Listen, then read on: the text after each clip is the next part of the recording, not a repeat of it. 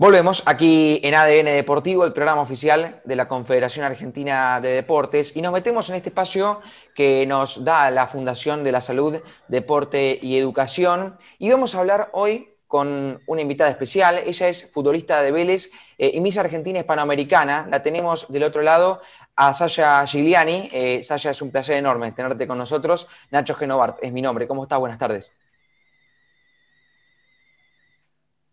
Hola Nacho, muchas gracias por la acción. La verdad que un placer estar y ser parte de lo que es el programa.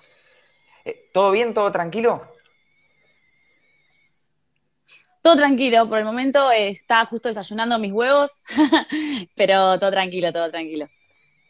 Bien, eh, hay una pregunta que, siempre le hago a, los entrevistados y las entrevistadas que salen aquí eh, en ADN Deportivo, como para conocer un poquito y meternos eh, en la vida también, y es en qué momento te encontramos, en qué contexto te, encontramos de, todo esto, si te has podido adaptar a la situación, si, si no querés saber más nada.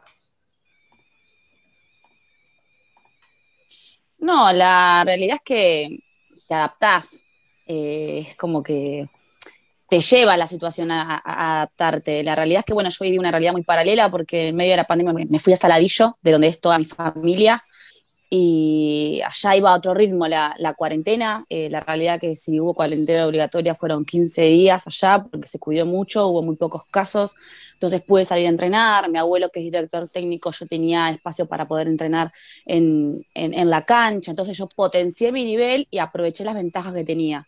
Ahora sí, fui obviamente muy compañera y, o sea, en ese punto sos muy resiliente porque ves que tu compañera dentro del departamento no puede correr, no puede entrenarse, ah. quizás aumenta de peso, le pasa de cabeza, algunas dejan el deporte, otras se les metieron más con el estudio, ya no podían con las dos cosas. Entonces, eh, ¿fue todo? Lo fue. ¿Por qué? Porque un jugador pierde minutos, eh, se le van oportunidades. Por ejemplo, en mi caso, yo tuve una oportunidad muy grande para irme a España, no pude moverme. Eh, entonces, bueno, se viven, se transitan varias cosas, pero bueno, en mi caso le, le busqué todo lo positivo y fui optimista como, como debería ser, digamos. Sabes que me abriste varias puertas. Eh, una es el abuelo, que vamos a hablar en un rato, porque ya he leído algo también y, quiero tocar ese tema. Pero la otra es, eh, tenías la oportunidad de irte a España. ¿A, jugar a qué club? Contanos un poco eso. Eh, bueno, yo tuve la oportunidad de irme a la Almería. se me complicó mucho por donde hoy en día está Robertone. se me complicó mucho por el tema del pasaporte, porque tenía todo cerrado. No el mío argentino, sino porque tenés que ir con, o con un permiso especial, que está todo cerrado, el World Holidays y está todo cerrado, o te vas con el comunitario. El comunitario no puedes tramitarlo ni, ni, ni, en el consulado italiano porque está bien, está cerrado. Entonces allá te están abriendo las puertas de una oferta laboral increíble porque allá activaba el fútbol todo y vos decís, uy, no tenemos nadie acá que nos respalde con esto, cuando lo que están haciendo es generar un sistema para que realmente fluya el fútbol femenino dentro de lo que es el país. Estás perdiendo una súper oportunidad, no solamente por la pandemia, sino porque tampoco tenés a alguien que te esté dando una mano desde adentro.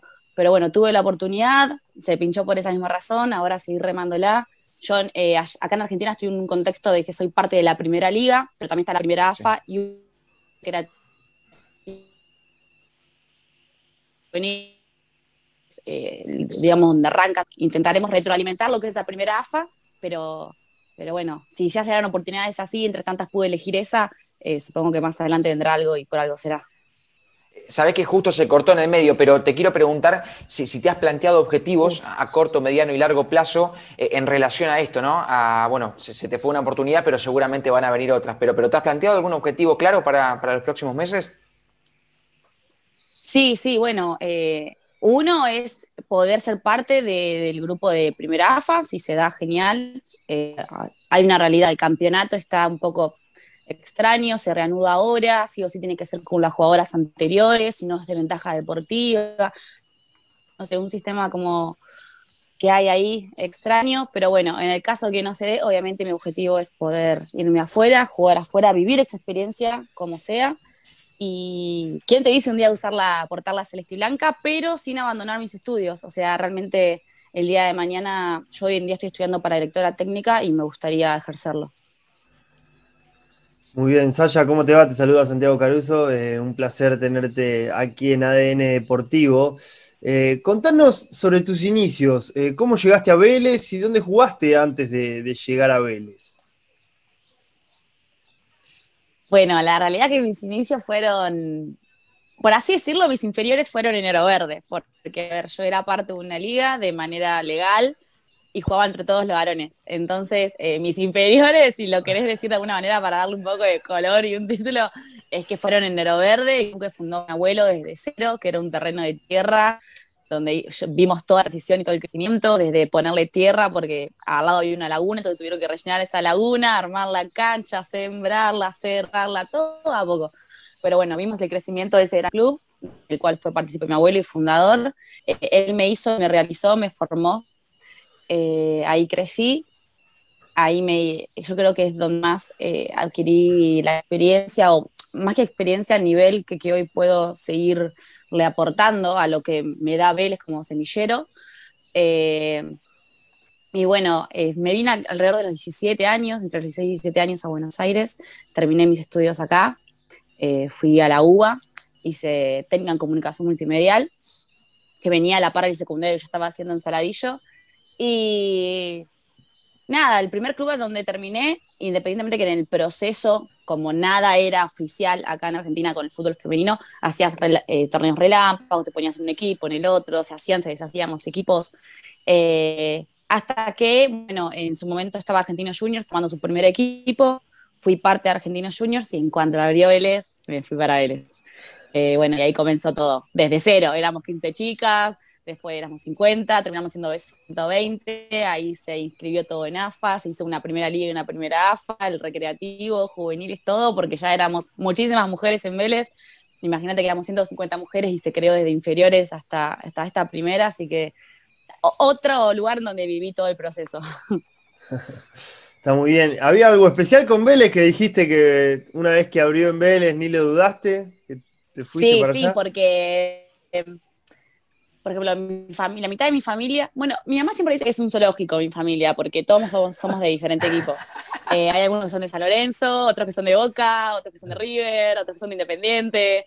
Y yo de grande, eh, alrededor de 16 años, cuando me vengo para acá, yo tenía toda la mitad de mi familia, aparte de mi papá, tías, primos y eso en líneas. Y bueno, una mitad era de Vélez y otra mitad era independiente y ahí decidí yo misma por votos propios hacerme Vélez y cuando abrió en Vélez me fui a Vélez. Está muy bien. Esa es la razón. Está muy bien.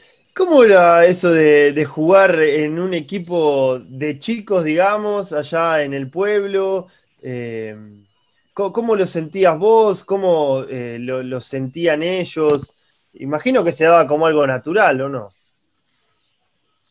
Eh, jugar al fútbol allá. Claro, sí. Y la verdad que sí, para mí era natural, pero porque mi abuelo hizo que sea natural. Él me incluyó dentro de, ese equipo y hizo que también mis compañeros varones me vean como un igual. Nunca hizo una diferencia ni en nivel, ni de entrenamiento, ni de la formación, ni de cuando sacaba un jugador hombre y me ponía a mí como mujer, que los padres, oh, ¿cómo vas a sacar a mi hijo? Poner a una chica. y mi abuelo me ponía en la cancha y yo demostraba en cancha que no estaba mal no sé, un caso hipotético, que hoy en día me siguen cargando y hoy me lo cursa mi compañero y me dice, ¿puedes creer que me sacaba a mí, te ponía a vos y vos metías los goles y yo no? tipo, a ese nivel. Hoy en día nos cagamos de risa, pero en ese momento era chocante porque los padres se quejaban, pero la que no entraba y demostraba que, ¿entendés? Y, salías a la cancha era bueno, aunque sea hizo un gol. Lo sacaste a mi hijo, pero aunque sea hizo un gol, ¿entendés?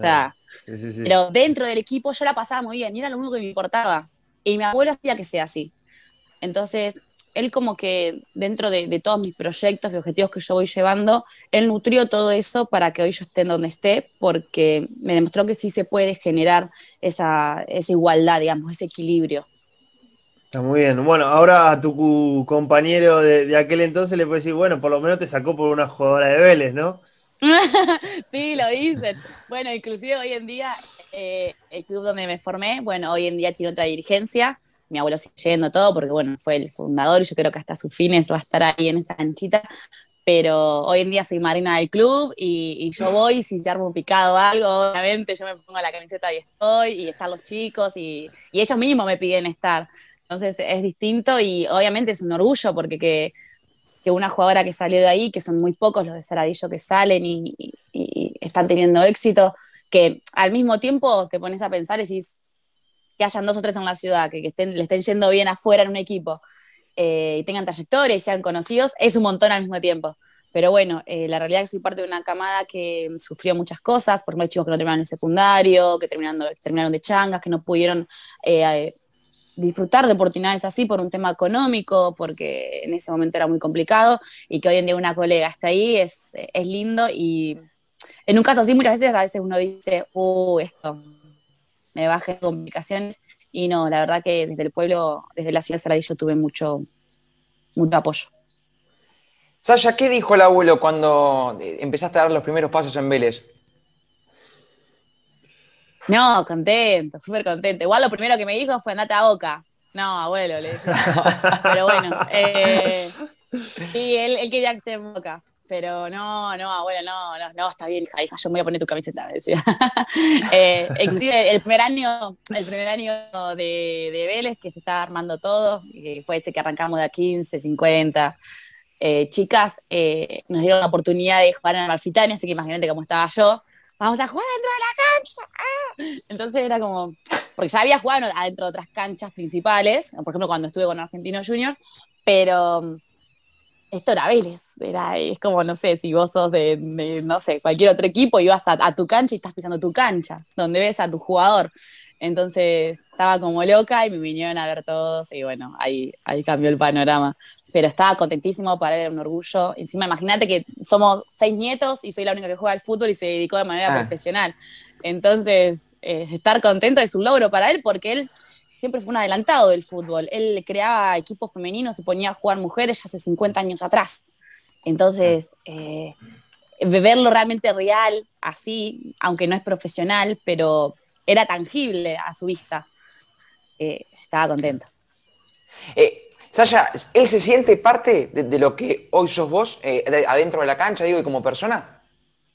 Sí, sí. Bueno, él no me veía jugar ya hace dos años, en plena pandemia, cuando empezaron a arrancar ya, bueno, plena pandemia no, pues ya había terminado, pero cuando comenzaron a habilitar las canchas de fútbol, mi abuelo me fue a ver jugar y me dijo, hija, porque nada, yo le digo pa, él me dice hija. Eh, qué elegante que jugás, qué lindo, me dice. Eh,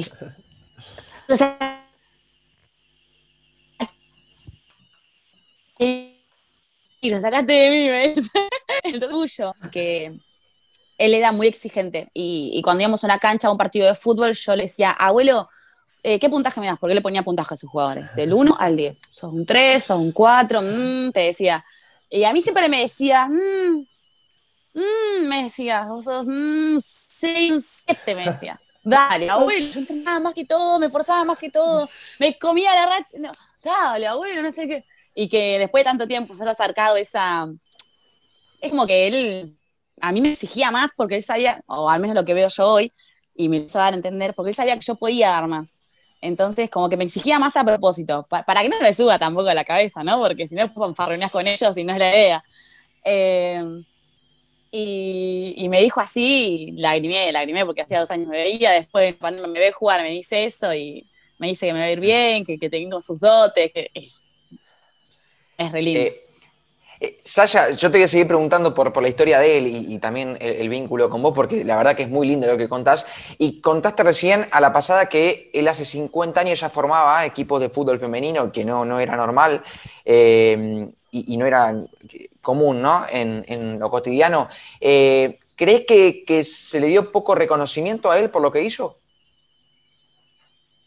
Sí, sí, yo creo que se le dio muy poco reconocimiento, inclusive en el proceso de, lo que fue la cuarentena, yo fui a, municipalidad a, quejarme porque yo sentía que él estaba teniendo un sueldo que no era y que, merecía, porque él le había dado mucho al pueblo. Es, yo creo realmente que es un, un ícono histórico, en, inclusive en Saradillo, en la ciudad y en la región, porque lo conocen por todos lados.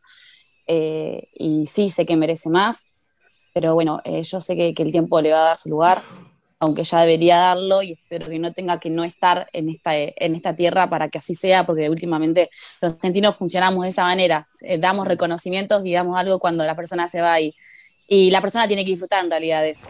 Pero bueno, eh, sí, él arrancó ya hace 50 años, él agarraba a las mamás, las mujeres de, los, jugadores que él tenía, a un costado de la cancha estaban ahí como molestando porque los, los desconcentraban o algo así, entonces, bueno, vamos a jugar a la pelota, le decía. Armaba una canchita al lado y la hacía jugar. Así arrancó. Y le encantaba. Y después siguió con la generación de mi mamá, y después siguió conmigo. Así que tiene, No, no, tiene un no. par. Incre- increíble, increíble. Eh, realmente, realmente un adelantado. Eh, Sasha, a la, mm, eh, leí una nota tuya que te, que te habían hecho y vos recién, eh, habías dicho que tenías como ídolos o referentes a, a Matías Suárez, Higuaín, Agüero. Eh, ¿Crees que, las próximas generaciones van a empezar a tener eh, referentes mujeres? Y Cristiano Ronaldo. Em, sí, sí, inclusive. eh, inclusive creo que.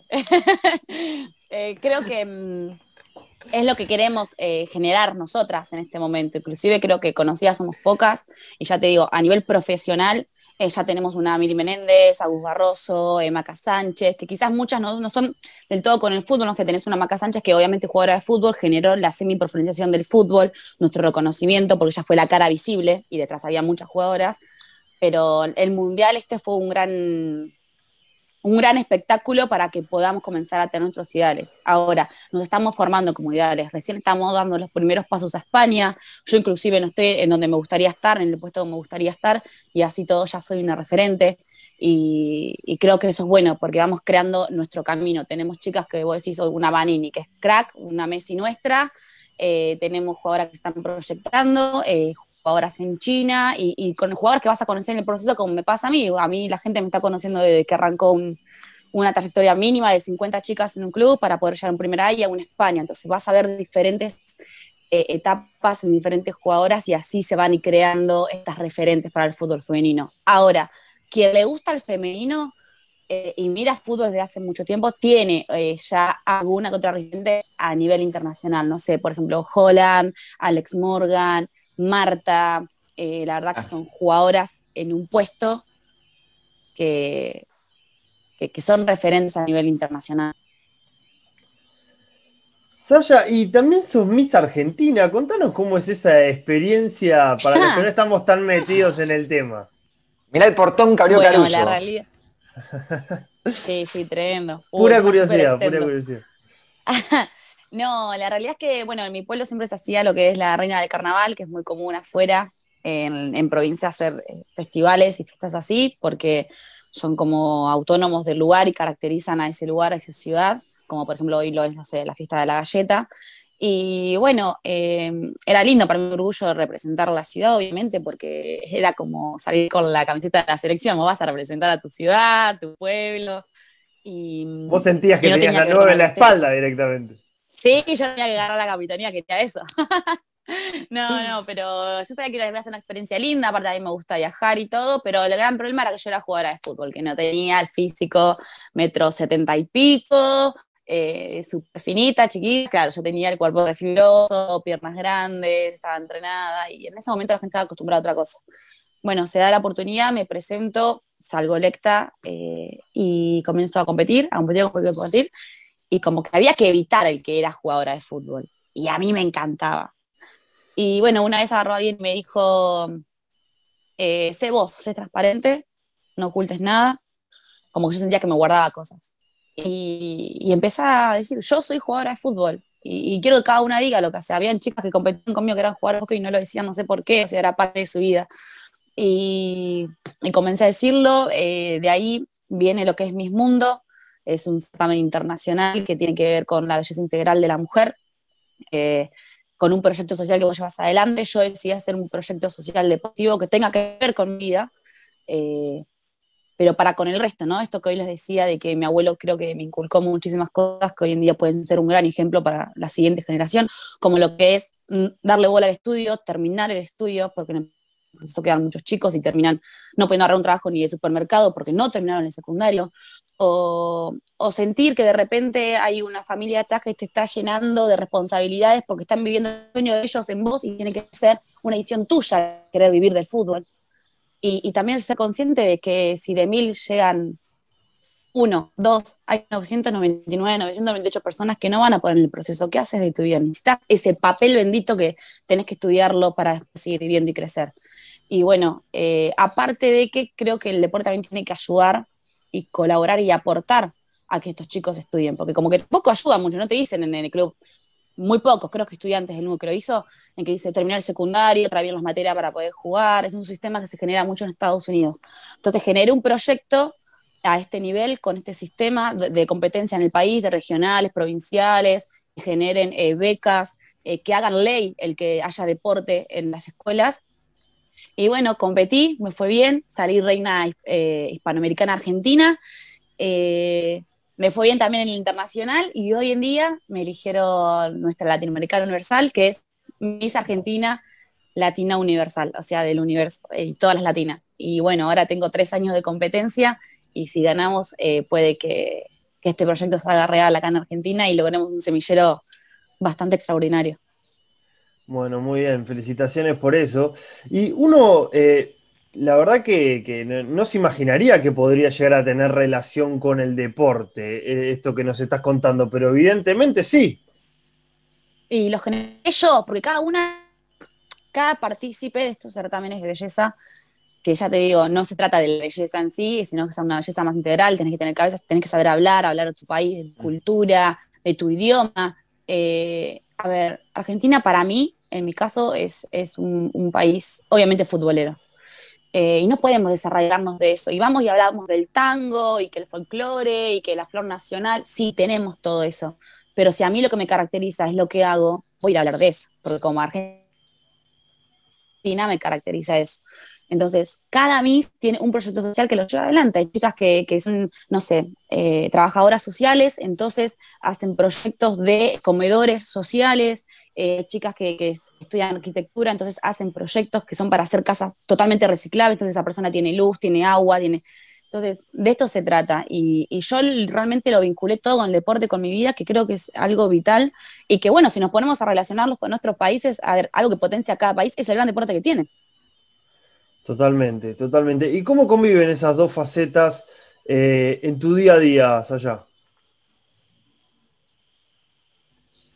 Eh, bien, ah, no, eh, la verdad que lo llevo, lo llevo porque intento dejar claro que una cosa es ser Miss y otra cosa es ser deportista. Que yo la fusione en mi vida, así como una persona, no sé, es periodista y aparte puede ser papá, o, es periodista y aparte puede estar trabajando en un supermercado porque obviamente el salario a veces no es suficiente y aparte está estudiando, yo puedo hacer estas cosas. Eh, yo trabajo, estudio, eh, soy Miss y juego al fútbol. Las, personas hoy en día es muy poco probable que hagan una sola cosa en su vida porque no alcanza. Eh, o porque si, siente la necesidad de querer hacerlo porque una sola cosa no lo hace feliz. Y bueno, yo lo llevo adelante así. Y, realmente para mí están funcionadas, porque hoy en día yo creo que puedo aportar al fútbol femenino esto que está faltando, ¿no? El tema de los sponsors, las marcas, que necesitamos que, de manera eh, capitalista, de una manera monetaria, ayuden a nuestro fútbol.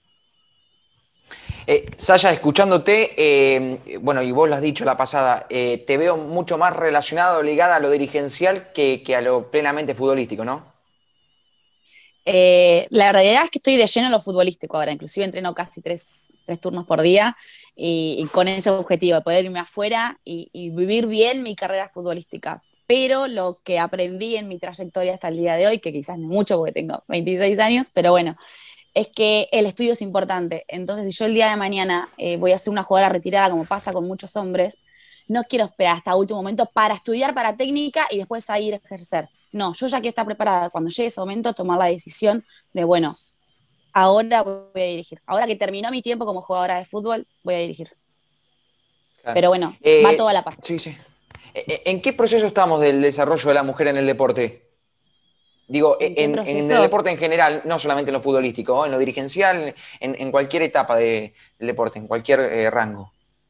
Yo creo que una gran parte del deporte femenino se está reinventando porque ahora está viendo que muchas mujeres tomamos eh, ese carácter para poder abrir las puertas para que otras mujeres se animen a hacer lo que realmente quisieron en su vida. Entonces, ahora se están reinventando y dicen, no, para, yo no quería ser maestra de música, yo quería ser instructora de yoga, no sé. Entonces van y se... entonces, creo que estamos muchas abriendo esa puerta para que muchas mujeres se puedan reinventar y meterse un poco más en el deporte y en esta vida. Ahora, el resto es, nos estamos ganando poco a poco, eh, nos estamos ganando lugar, creo que estamos siendo reconocidas, e inclusive la mujer argentina creo que en general, en todos lados, eh, se la reconoce así como una mujer de mucho carácter y fuerte que, que, a donde quiere ir lo consigue. Y eso creo que lo logramos todas juntas. Pero bueno, todavía falta un montón. Por ejemplo, en AFA no tenemos ninguna representante mujer, todavía no se le ha dado lugar. Entonces, como que parece que hay que llegar al punto de, bueno, hagamos otra marcha y pónganos una chica en, en, en un puesto de AFA. Pero bueno, eh, esperemos no llegar a eso y, y, que se dé solo. Pero creo que está demostrando, y el hombre también está dejando lugar, que eso es muy importante, eh, a que la mujer demuestre la capacidad que tiene, porque somos iguales.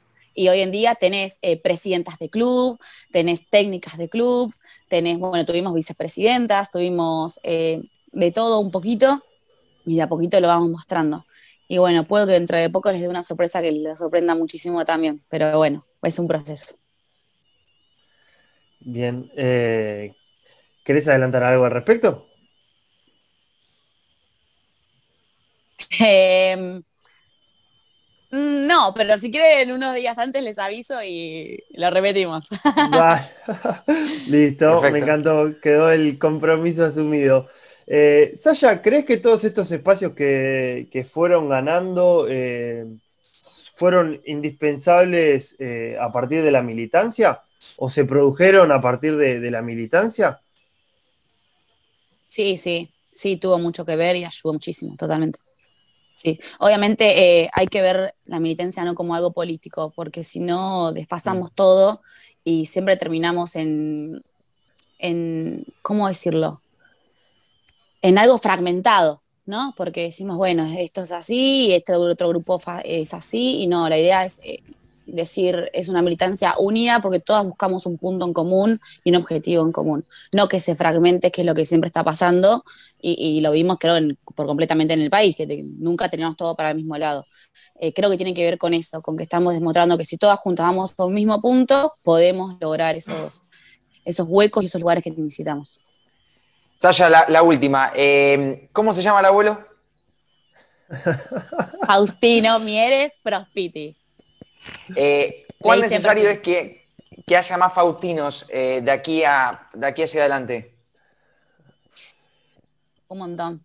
Mirá, yo te voy a, a contar una anécdota. Eh, él siempre me dice, hija, vos tenés que ser compañera. Vos tenés que ser humilde, perfil bajo, pero sobre todo compañera. ¿Por qué ahora siempre me decís compañera? Es un equipo en, en, en, es un deporte en equipo, obviamente somos compañeros. No, me dice, vos tenés que entender esto. Yo cuando estaba en River, así eh, arrancó a contarme. Yo cuando estaba en River. A Cochapa. Fui en ese momento, eh, sí, sí, en ese momento las canchas estaban en excursionistas, donde ahora está excursionista, ahí eran las inferiores de River. Me dice. Y fui y jugué, y todos los compañeros que estaban allá arriba, que yo estaba por ser parte de ese equipo, no me daban la pelota, me trataban mal, eran asquerositos, hacían que yo me rompa el doble, como que no querían que me luzca. Y vos no tenés que ser así, vos tenés que ser compañera, me dice. Porque cada uno que fue así, hoy no es reconocido, me dice. Si viene algo nuevo, ayúdala. Si necesita algo, ayúdalo. Si que corregir algo, ayúdalo. Que eso te va a hacer una gran persona y una gran jugadora. Y vos te pones a pensar hoy en día, y la mayoría de los clubes, el chico que se va a probar te dice esa anécdota, y que no la pasó bien, y que sí. no se pudo lucir, y que en su gran mayoría, excepto que sea el semillero, y bueno, cuando sube, eh, le van dando lugar a poco porque es del mismo club. O porque simplemente hubo una compra directa que te tienen que aceptarlo porque ya se compró. Eh, creo que hay que comenzar a tener más valores de esos, empezar a también a, a reflejarlos y a, a, veces no, no tiene que ver, oh, yo te voy a demostrar que, la, que es mejor, ¿no? A ver, eh, hay que demostrar otro tipo de, otro tipo de moral, otro tipo de ética y, y, en ese sentido hacer la diferencia. Somos un país que tiene tanto nivel futbolístico, que tiene tanto potrero, que hablamos tan bien de, de lo bien que estamos en ese nivel y, y la acabamos toda con, con, simplemente una actitud. Entonces creo que hacen falta más Fautino, sí, sí, porque sí, inclusive él generó, él solo, viniendo de una generación totalmente distinta con sus 86 años, hacer que una mujer sea un igual a un hombre dentro de una cancha y encima te sigue dando estos, estos, estos consejos, estos, estos ejemplos así, eh, creo que sí hacen falta un par bastante fautinos y están difíciles de, de conseguir. Me parece que, que, es el mejor cierre. Y, y, te quiero preguntar si es utópico pensar si lo podemos tener aquí a Faustino en el programa. para, ¿Es Ignacio, difícil para pensarlo? ¿Es difícil? No, para nada. Si quieren, cuando viene la primicia, lo traemos. Listo, listo. Le damos la primicia con el abuelo. Hecho. Perfecto. Eh, Sasha, gracias por, la amabilidad, gracias por el contacto y seguramente, bueno, estaremos charlando para tenerlo aquí al abuelo eh, en las próximas semanas. Dale, no, por favor, gracias a ustedes y bueno, que terminen bien la tarde. Un beso grande. Sasha. Chau, chau. Hasta luego. Sasha Gigliani ha pasado por aquí, por los micrófonos de ADN Deportivo, como siempre, gentileza de la Fundación de la Salud, Deporte y Educación. Y querido Caruso, ¿quién más? Le agradecemos a Paula Galoni y a Evelyn Novoa, como siempre, por su trabajo incansable para tener esta clase de testimonios espectaculares como lo ha sido en el programa de hoy. ¿Está bien, Paula? Está bien, está bien. Eh, ¿Lo pregunta por algo en especial? Eh, sí, porque se ha viralizado, bueno, en, portales digitales, eh, una caída de ella en el programa que, está junto a Pampita. Eh, y fue dura la caída con, el skate. Por lo menos he escuchado su, voz y su tono y la verdad que estaba, se la, escuchaba bien. Así que por suerte sí, por suerte sí. Bien, eh, desde aquí un saludo para ella también. Por Gajes del oficio, ¿no? Gajes del oficio. Sí, por supuesto. Eh, para Matías Barreiro, presidente de la Fundación de la Salud, Deporte y Educación. Aquí hacemos una pausa. Eh, hemos hablado con Sasha Gigliani en una historia espectacular de vida. Pausa cortita y ya seguimos.